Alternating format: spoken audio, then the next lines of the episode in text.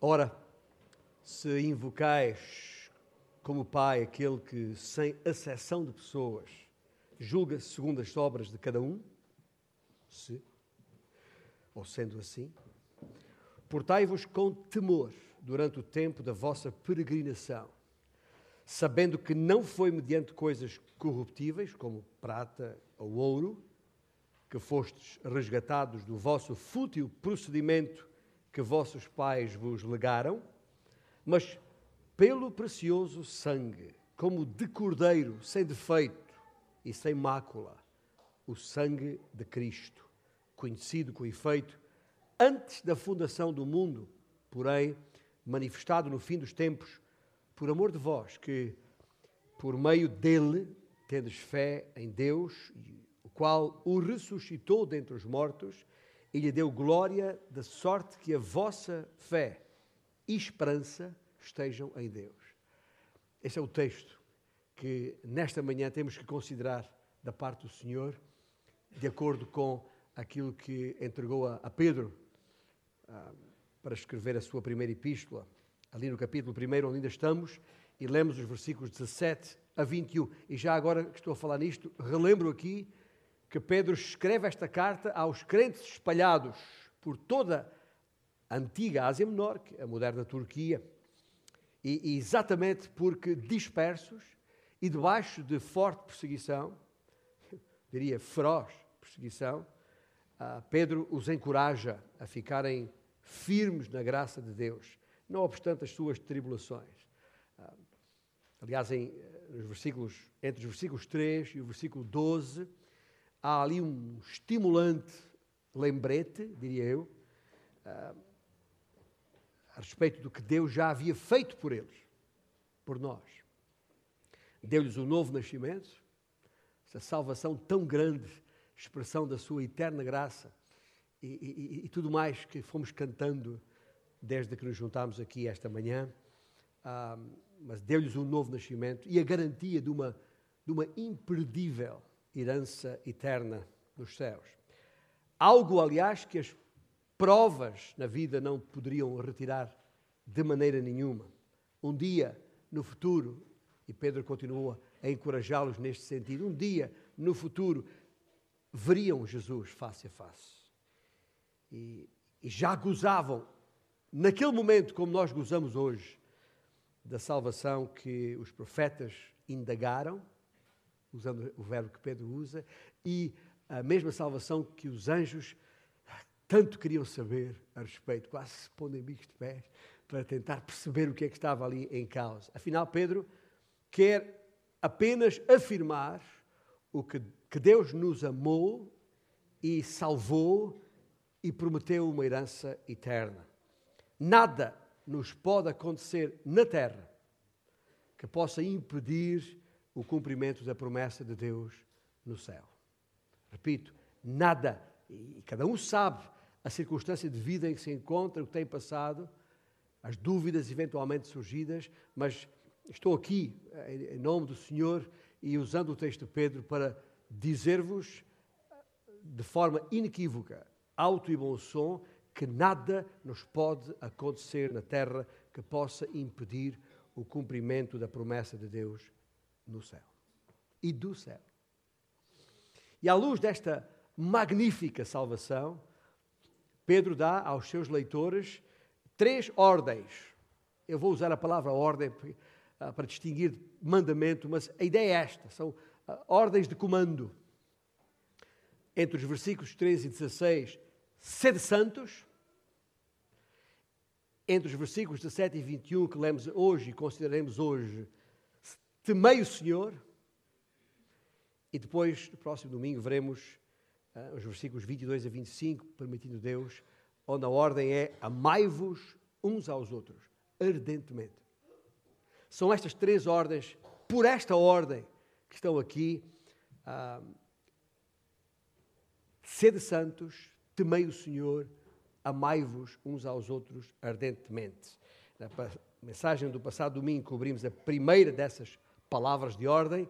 Hoje vamos considerar a segunda e no próximo domingo, como disse, trataremos da terceira. Se calhar, se fôssemos nós a determinar a ordem destas ordens, desta lista de ordens, se calhar teríamos, teria sido diferente daquilo que Pedro escreveu. Não sei, a especular. Se calhar punhamos primeiro amar uns aos outros, depois ser santo e depois temer a Deus. Porquê? É, amar uns aos outros viria primeiro porque esse é o mandamento que todos compreendemos e gostamos. Ser santos viria segundo porque reconhecemos a sua importância. Temer a Deus viria no fim, provavelmente porque nem sabemos o que isto significa. Ah, ou porque não gostamos do, do tom temer a Deus. Palavra forte, tem uma carga, eh, soa até negativo. Traz à mente aquela imagem de alguém ah, diante de um, de, um, de, um, de um Deus colocado lá não sei onde, ah, ah, que, do qual temos medo estamos ali inclinados à espera que venha um raio de luz qualquer que nos dizime. Às vezes as pessoas têm esta ideia ao ler a palavra temer, porque traz à mente essa imagem de uma qualquer deidade zangada. Tenho a perfeita consciência de que ao pregar sobre o temor de Deus, estarei a nadar contra a corrente desta nossa moderna cultura, onde há certos termos, certos vocábulos que as pessoas evitam, fogem, por não soar bem, por não nos fazer sentir bem à primeira. É um tópico, aliás, que nem na igreja é popular. Porém, e há que dizê-lo, se queremos crescer espiritualmente, como acabámos de cantar, temos de dar atenção especial àqueles tópicos que nos, que nos obrigam a sair da nossa zona de conforto. Se só ouvirmos o que, o que nos agrada, permaneceremos eh, escravos das nossas próprias paixões e as nossas vidas não serão transformadas. O nosso texto começa com estas palavras: Ora, se invocais como Pai aquele que, sem exceção de pessoas, julga segundo as obras de cada um, portai-vos com temor durante o tempo da vossa peregrinação. A palavra traduzida por temor é a palavra grega phobos, que, de onde vem a nossa palavra portuguesa fobia. Uh, um, que, é, que se define em português como um medo, um medo irracional. Mas não é isso que Pedro tem em mente.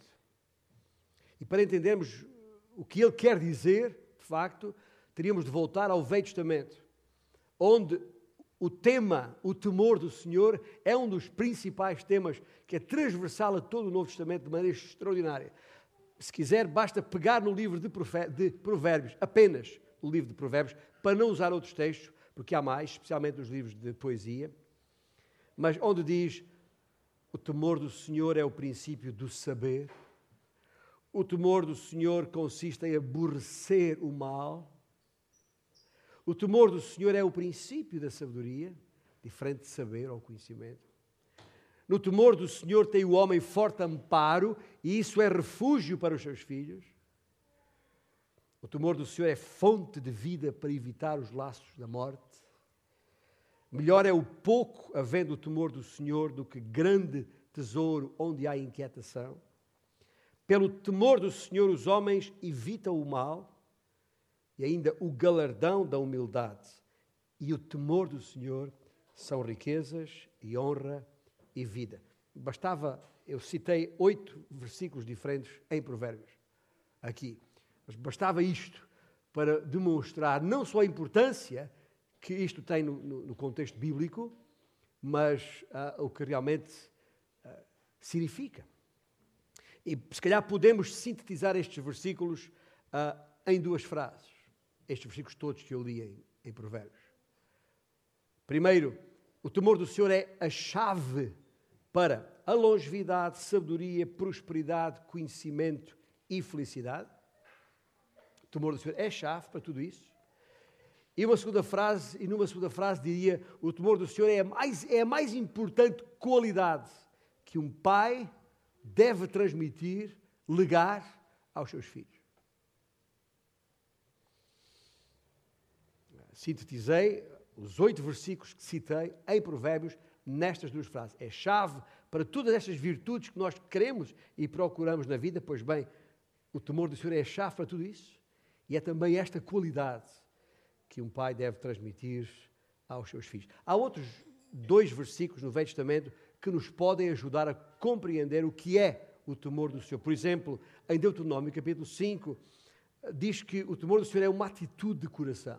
No versículo 29 está escrito: Quem dera que eles tivessem tal coração, que me temessem e guardassem os meus mandamentos, para que bem lhes fosse a eles e a seus filhos para sempre. Quem dera, diz o Senhor. Ou em Provérbios 1, 29, que, que não, foi um dos versículos que eu não citei há pouco, diz-nos que não é, não é, não, uh, temer o Senhor não é apenas uma atitude de coração, é uma escolha. Quando diz, porquanto aborreceram o conhecimento e não preferiram o temor do Senhor. É uma preferência. Nós podemos escolher. Eu tenho falado muitas vezes ao longo já destes 22 anos aqui nesta igreja eh, sobre o temor do Senhor. Considero que é um, tema de facto fundamental. E, e, em muitas definições já dadas até aqui, uh, usei até a ilustração de uma, uma moeda, uma só moeda com duas faces, para definir o amor do Senhor. Por um lado, é a obediência ao Senhor, à Sua palavra, e por outro, a, a, a, a reverência, no sentido de, de, de, de, fugir de tudo aquilo que desagrada a Deus. Por não querer desagradar a Deus. É isso que reverência é, de facto. Ah, hoje vou usar duas palavras distintas, mas que são. acabam por ser a mesma coisa em vez de, de, de, obediência e reverência, vou juntar amor e respeito. Como disse, é a mesma coisa, porque quem ama, obedece. O Senhor diz mesmo: dizeis que, que, que, que, dizem que me amam e não guardam os meus mandamentos. Aí qualquer coisa que não faz sentido nenhum. E respeito e reverência são palavras sinónimas. Por isso, o temor do Senhor é a combinação de duas qualidades: amor mais respeito é amor respeitoso, se quiserem, ou respeito amoroso, tanto faz. Não dá para dissociar as duas. Aliás, nesse sentido, amar uma pessoa é respeitá-la simultaneamente. Talvez seja mais fácil perceber a ideia pela negativa. Onde não há respeito, não há amor. Acabou. E isso se aplica em todos os nossos relacionamentos humanos. Quando não há amor, ou melhor, quando não há respeito dentro do casamento, falar em amor no casamento não faz sentido. Quando não há respeito no seio de uma família, tampouco há amor. Meninas, solteiras, tenho isto em mente sempre que um rapaz vos convidar para um encontro, para um date.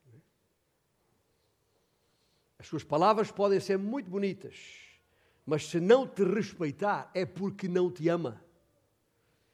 Por isso, antes de lhe dar a mão, e só a mão,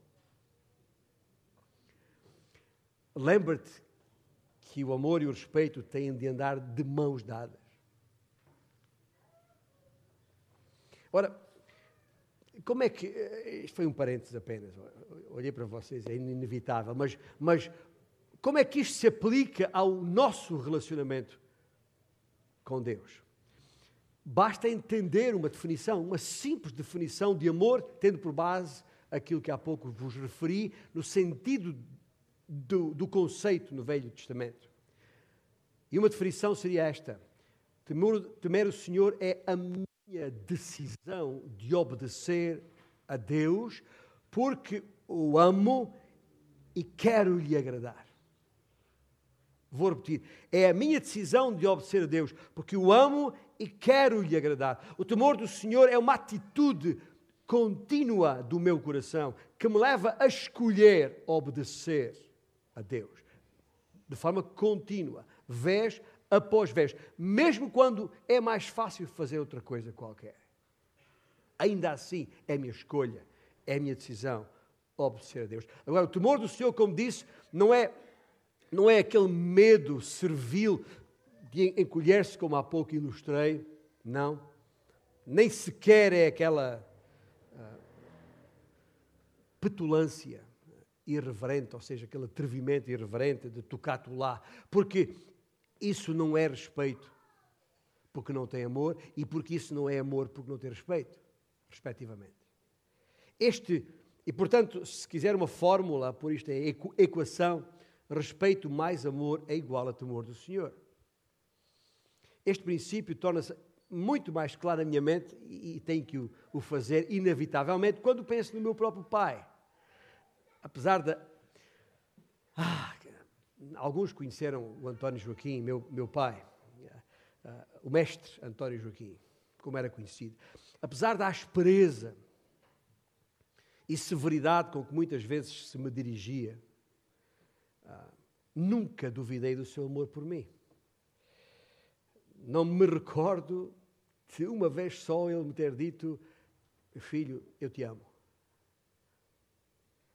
Porque não era comum aos homens da sua geração uh, expressar assim os seus sentimentos. Não era. Meu pai, se fosse vivo, teria hoje 101 anos. Outra geração. Mas ainda assim, nunca me passou pela cabeça pensar que o meu pai não me amava. Um, e ao mesmo tempo, tampouco me esqueci do meu lugar de filho. Sabendo que ele era o meu pai eu estou a enfatizar a palavra pai, porque jamais, jamais o trataria por o meu velho, muito menos o, o meu cota.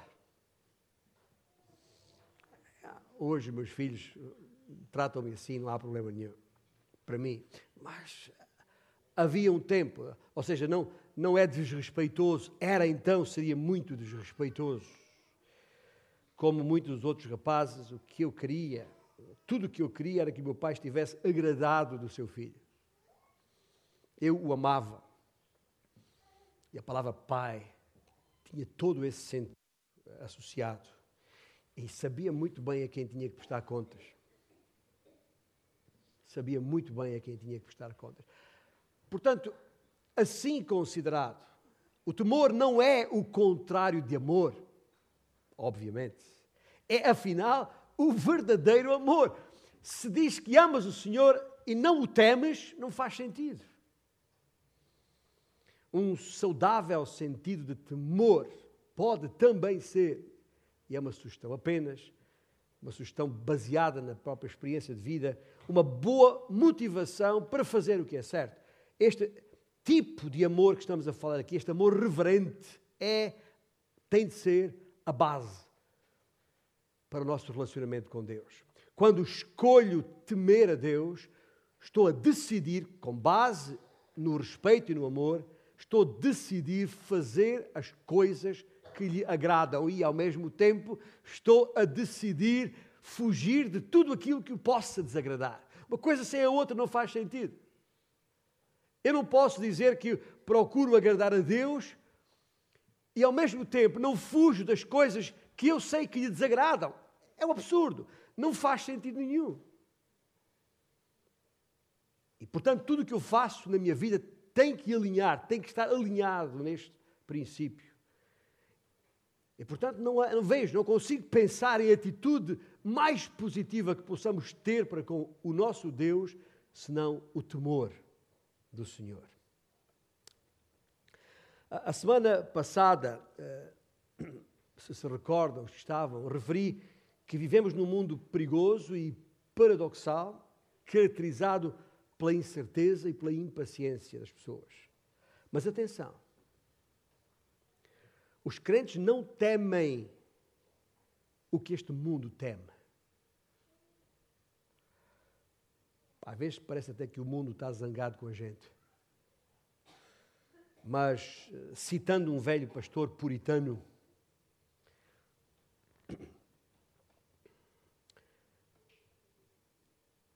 A pior ira do mundo é nada, quando comparada à mais leve expressão de desagrado da parte de Deus. Ou seja, se o mundo inteiro se enfurecer contra ti porque procuras agradar a Deus, ah, nada já agora que não possamos ultrapassar. E falamos por experiência. Mas se te virares contra Deus, se não temeres a Deus, isso não será coisa fácil de ultrapassar. Vivemos muito preocupados com a posição a tomar neste mundo, nesta sociedade, especialmente no que respeita aos, aos políticos que governam o nosso mundo. Tanto, tanto, tanto, tanto estamos numa, numa posição em que não os poupamos, às vezes até com impropérios, como outras vezes os apoiamos sem parar para pensar no que estamos a fazer, especialmente em tempo de eleições e de referendos. Mas quando isso acontece, para mim, isso é apenas um indicador de que os níveis do nosso temor do Senhor andam muito por baixo. Esta semana, na quinta-feira, uh, uh, estava a, a, a, passar no Facebook em algumas pessoas amigas que acompanho e procuro manter uma relação próxima.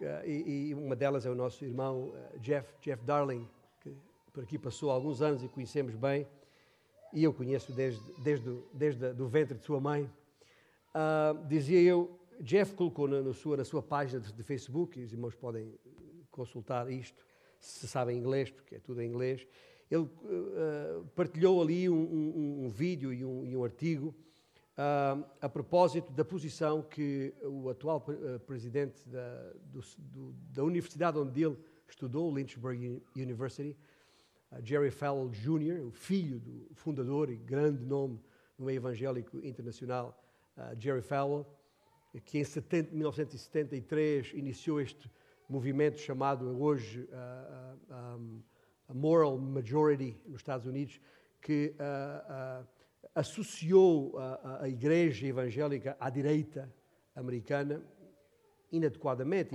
impropriamente, mas este homem que, que, que, que, é reconhecido e respeitado ainda hoje, mesmo este seu filho, o Jerry Fallow Jr., há pouco tempo, agora antes destas eleições chamadas midterm elections nos Estados Unidos ah, para o Congresso, convidou ah, o presidente Trump para, para vir à sua, à sua universidade e ali falar. Nada anormal, muitos fazem isso em outras circunstâncias. Mas não é isso que preocupou o nosso irmão Jeff ao colocar ali. O que o preocupou foi que o atual presidente da universidade onde ele estudou, universidade biblicamente funda, fundada, pelo menos na sua origem, este homem disse isto, a, a tradução é minha, uh, eu não levo em conta os ensinos de Jesus para tomar as minhas opções políticas.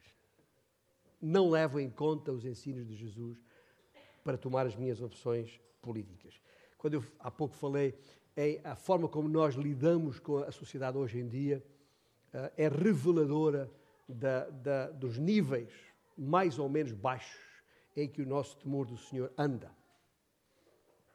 Quando um homem reconhecido, líder evangélico, diz que nas questões políticas desconsidera, nas decisões políticas, nas suas opções políticas, desconsidera os ensinos de Jesus, ou não leva em conta os ensinos de Jesus, veja quão baixo chegamos em termos de temor do Senhor. E é, com certeza, motivo de preocupação. Agora, não estou aqui a fazer a defesa da esquerda, nem da, da direita, nem de Trump, nem de Bolsonaro, nem de qualquer outro político à nossa volta, eh, se chame-se Costa ou tem as costas largas ou costas estreitas. Não faz.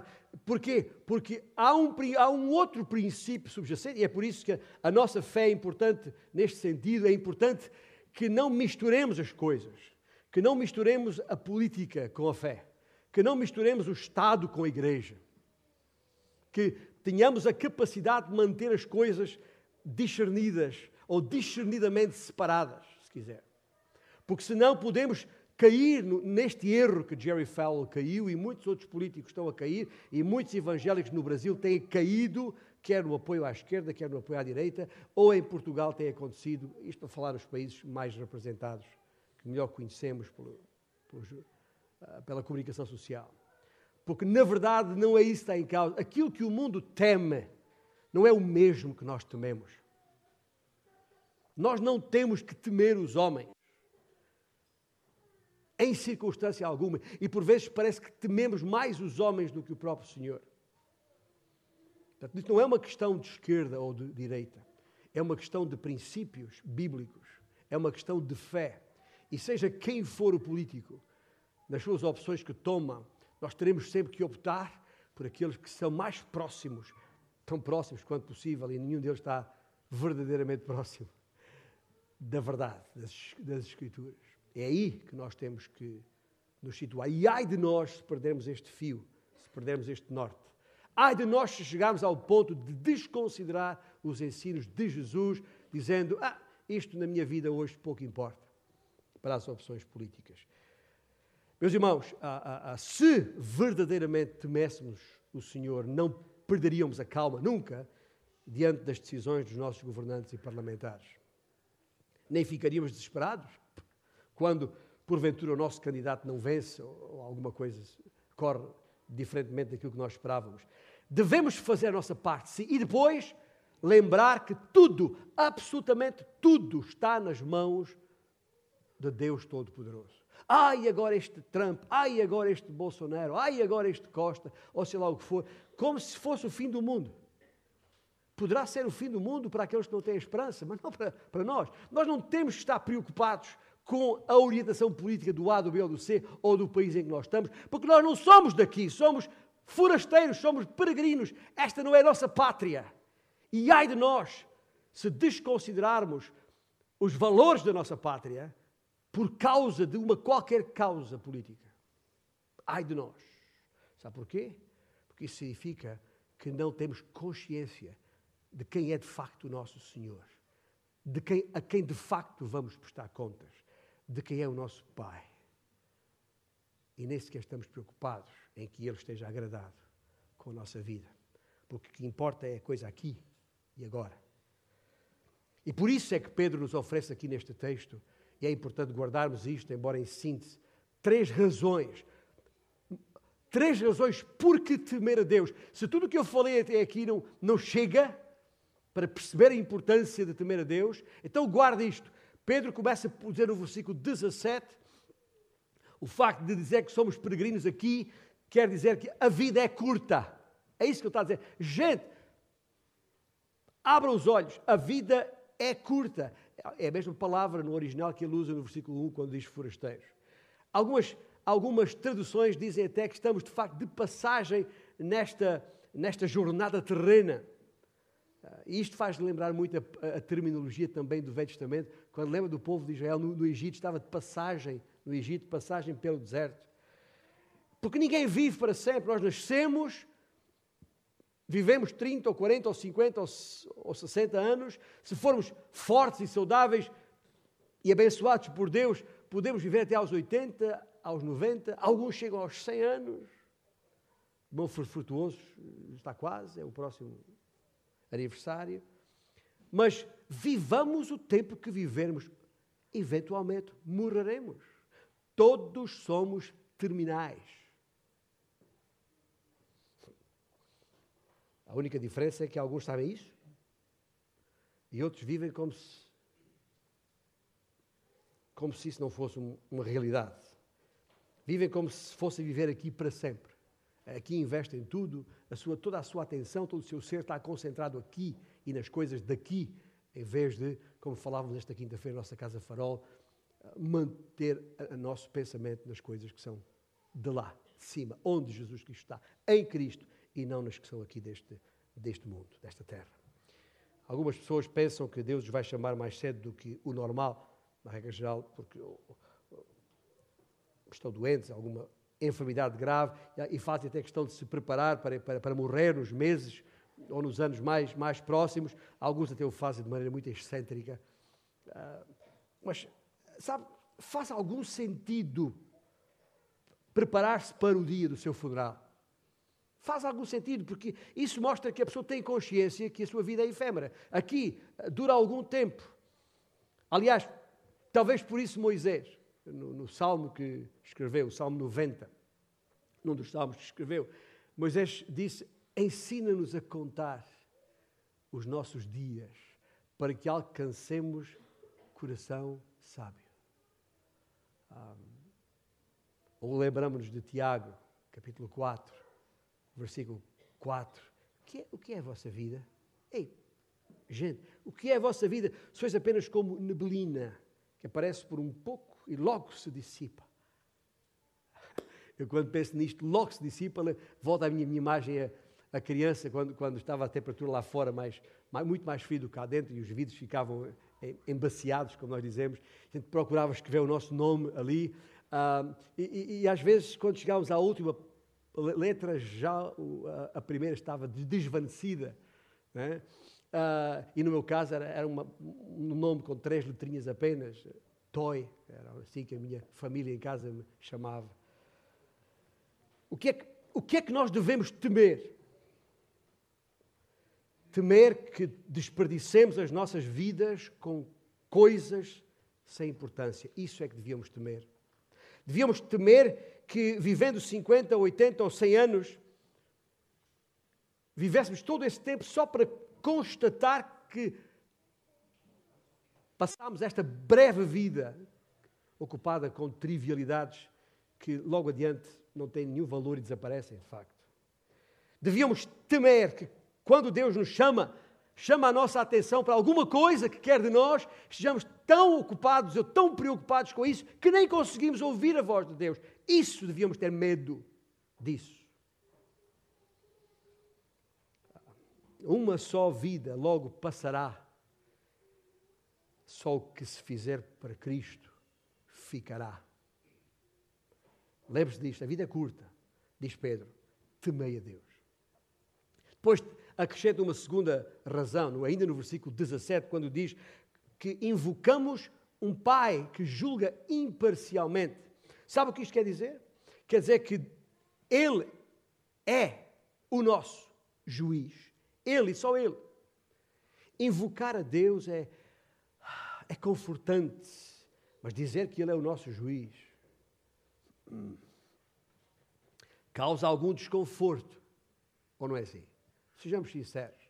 Notai o tempo presente do verbo que Pedro usa aqui, porque neste preciso momento em que estamos, Deus nos julga, Deus nos está a julgar a ti e a mim por aquilo que estamos a fazer, por aquilo que está a ocupar o teu pensamento agora, por onde os teus dedos estão a passar agora. Deus está julgando isso. Ou seja, sem parcialidade, diz aqui, sem exceção de pessoas, quer dizer, sem parcialidade. A palavra significa literalmente sem máscara. Porquê? Porque, porque, ah, porque Deus não se deixa enganar. E, e, e muitas vezes nós colocamos máscaras na nossa vida para deixarmos uma, uma melhor imagem de nós mesmos diante dos outros e esquecemos que Deus vê através dessas máscaras. É isso que significa sem, sem exceção de pessoas. Ele nos julga segundo as nossas obras. Eu digo isto porque está escrito. É, porque algumas pessoas não gostam. Algumas pessoas ficam muito perturbadas. Mas afinal nós não somos salvos pela fé. Somos. Somos salvos pela fé, mas julgados pelas obras. E, e, e, por isso não, não, caias, meu irmão, minha irmã, não caias na esparrela de pensar que ah, pelo facto de seres salvo pela fé, podes viver como, como quiseres, como bem entendes. Infelizmente, alguns crentes acham que sim. Já tenho o meu passaporte para o céu, tranquilo. Uh -uh. Cuidado com isso. Convém, convém não esquecer o que da parte do Senhor escreveu Tiago também, lá no capítulo 2, que a fé sem obras é o quê? Morta. E está escrito também em Hebreus capítulo 11 que sem fé é impossível agradar a Deus. E mesmo aqueles versículos tão conhecidos de Efésios 2, que diz: Pela graça sois salvos por meio da fé, também diz que somos feitura sua, criados em Cristo Jesus, para as boas obras, as quais Deus de antemão preparou para que andássemos nelas. Diz o versículo 10. Porquê? Porque uma fé que agrada a Deus sempre, sempre vai produzir, sempre vai resultar numa vida de boas obras. Enquanto discípulos de Cristo, ouça bem, as nossas obras serão julgadas, não para determinar o nosso destino final, mas para determinar o nosso galardão nos céus. Se quiser consultar capítulo 3 de 1 Coríntios, vai perceber isso. Está a falar ali do tribunal de Cristo, que Paulo depois usa este nome, esta expressão bema, tribunal de Cristo, lá no, na segunda epístola, capítulo 5. Mas é esta a ideia. Porquê? Porque. Ah, ah, ah, ah e deixa-me dizer uma coisa. A semana passada eu falei, e alguns procuram subir a escada do, do, do sucesso, e quando chegam ao topo, todos contentes, é, é que perceberam que encostaram a escada na parede errada. E é um bocado isto, a mesma coisa aqui. Porque, e esta é a parte triste da história de muitas vidas, de muitos discípulos de Cristo, é que chegando àquele dia, é que vão perceber, vão descobrir que as suas vidas na terra, tudo o que fizeram foi com materiais de madeira, feno e palha. E quando o fogo lhes pegou, ficou nada, senão cinza. E verão as suas obras, as obras das suas vidas consumidas pelo fogo. Está salvo? Está. Não estará no inferno? Não estará no inferno. Mas as suas obras serão consumidas. E outros descobrirão que, por terem edificado com materiais de ouro, prata e pedras preciosas, as suas vidas passarão o teste nesse tribunal de Cristo. Todos os caminhos vão dar ao tribunal de Cristo. Quando, enquanto crente se lembrar daquele provérbio popular, todos os caminhos vão dar a Roma, lembre-se, substitua, todos os caminhos vão dar ao tribunal de Cristo. Todos nós, se estamos em Cristo, passaremos por lá. Por isso é que temos que perguntar a nós mesmos: o que é que eu realmente devo temer nesta vida? Devíamos temer viver como se não crescêssemos em Deus.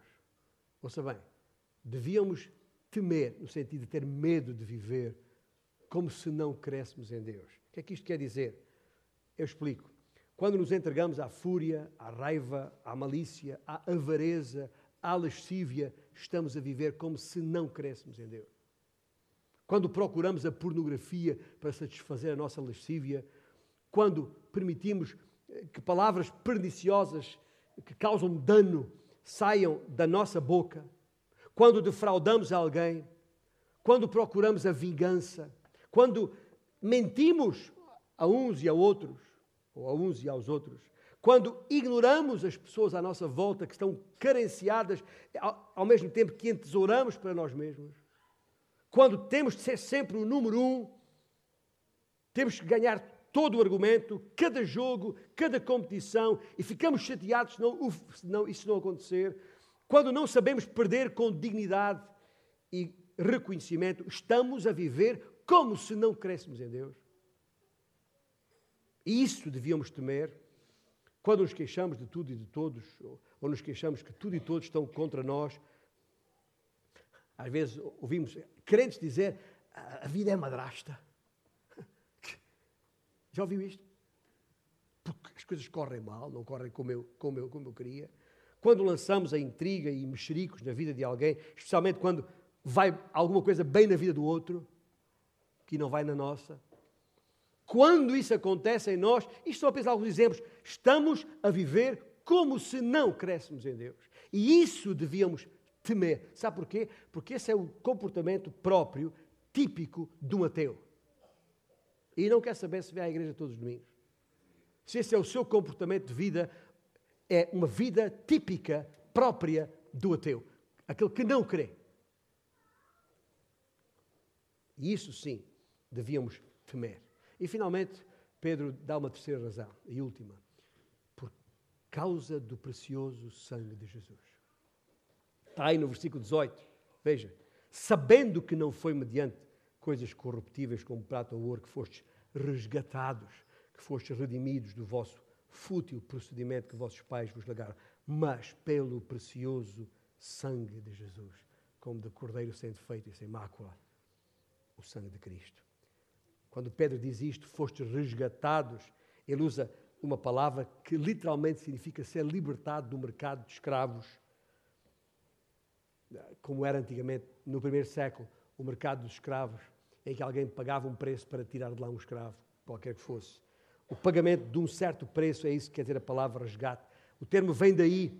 E ao morrer na cruz, é isso que Pedro está a dizer, ao morrer na cruz, Cristo pagou o preço necessário para nos libertar do mercado de escravos do pecado onde estávamos. Não é que deixámos de ser pecadores, não é isso, mas deixámos de ser escravos do pecado.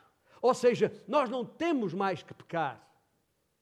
O pecado não é inevitável nas nossas vidas. O pecado, uma vez em Cristo, o pecado deixa de ser uma fatalidade. Por isso, João escreveu na sua primeira epístola: Filhinhos, estas coisas vos escrevi para que não pequeis.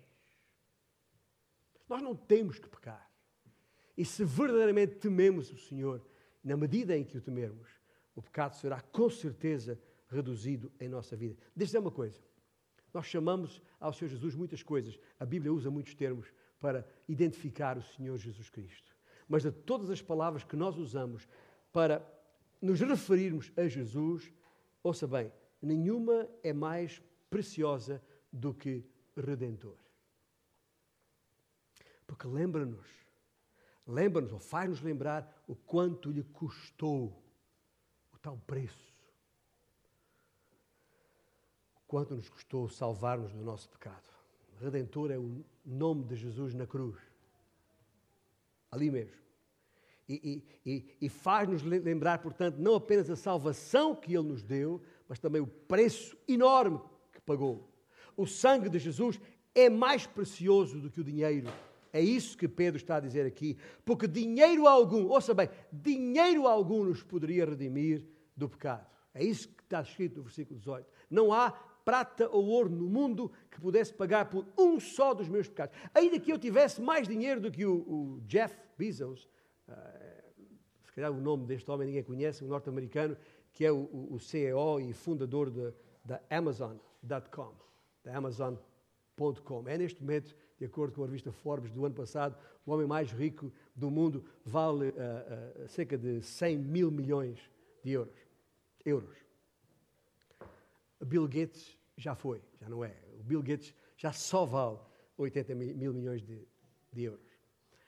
Mas, ainda que eu tivesse mais dinheiro que esses homens, bem, não seria o suficiente para perdoar nenhum só, o mais subtil pecado que fosse nas nossas vidas.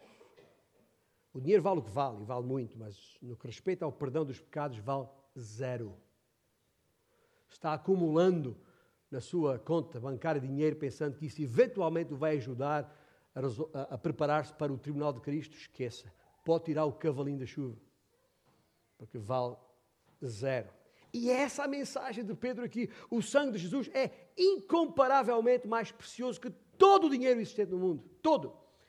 É, é, é, é, é como o sangue do, do cordeiro pascal, sem mancha, sem, sem, sem defeito. A, a palavra Páscoa, que vem do, do hebraico Pesha, que significa passagem, outra vez.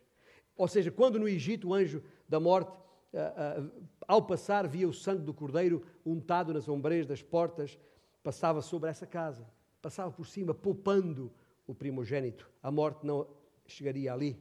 E assim é, de igual modo, Pedro diz, o precioso sangue de Jesus Cristo, quando untado nas ombreiras do nosso coração, pela fé, o juízo de Deus passará sobre a nossa vida, poupando-nos da destruição do inferno. Dinheiro, dinheiro nenhum no mundo podia fazer isso. Só o sangue de Jesus nos pode livrar do inferno.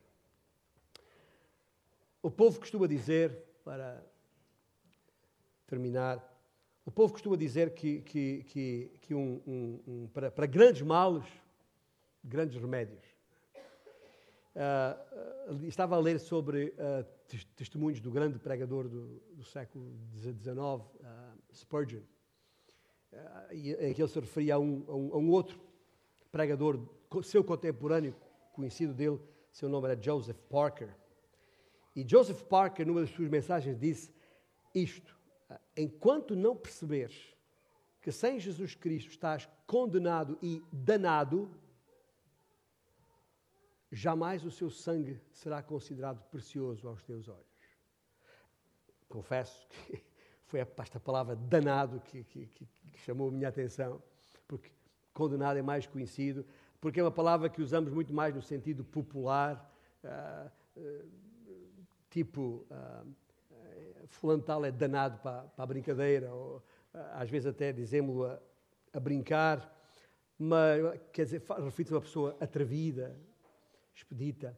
Mas não, a, a, a, palavra tem um sentido estrito que fui verificar. A palavra tem um sentido substancial, uh, quer como nome, quer como adjetivo, que quer dizer, ouça bem, foi isto que encontrei no dicionário: perverso, malévolo, maldito, execrável, infernal, porque condenado ao inferno, abominável e detestável. E nós falamos muito de condenados e não os deixamos de usar a palavra danados, porque a palavra pode até soar áspera, estranha aos nossos ouvidos, mas está na Bíblia repetidamente. Condenado significa culpado e é diferente de ser acusado. Aliás, se ler o, o texto de Romanos 8, a, esta, a parte final de, de 8, nenhuma acusação há por estou em Cristo, etc., vai perceber a diferença entre acusação e condenado. No nosso direito atual, e eu aqui tenho sempre cuidado porque tenho juristas na, na sala, mas no nosso direito temos até termos diferenciados, arguído, acusado, condenado. Arguído até é uma palavra que ah, está na moda. Acho que hoje até as pessoas gostam de ser arguídas. Tem, tem, tem um ex-primeiro-ministro arguído, tem um, eh, um ex-presidente do maior banco português, eh, um dos donos disto tudo, arguído, tem presidente de clubes arguído, enfim, está na moda ser, ser arguído. E as pessoas lidam mais ou menos com isso, mas quando chega a acusação, aí é outra história.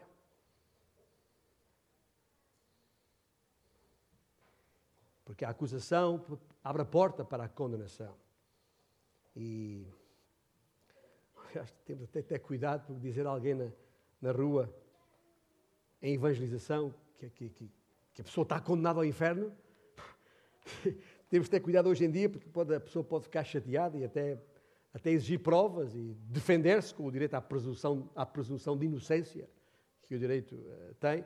E até pode dizer que é imoralmente incorreto, mas cá está os nossos valores, a quem tememos nós, a justiça de Deus ou a justiça dos homens. Pode alguma coisa atestada na Bíblia ser considerada imoral?